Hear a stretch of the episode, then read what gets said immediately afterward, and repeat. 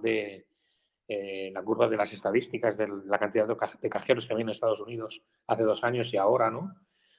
Verás que es ascendente total, o sea, es una afluencia de cajeros espectacular, eh, porque eso prima que la gente quiere comprar eh, de manera privada y de, de, manera anónima, quiere comprar sus criptomonedas, ¿no?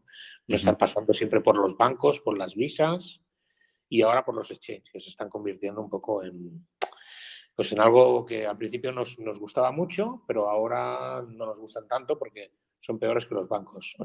No están regulados y pueden hacer contigo lo que quieras, lo que quieran con, sus, con las criptomonedas y demás. ¿no?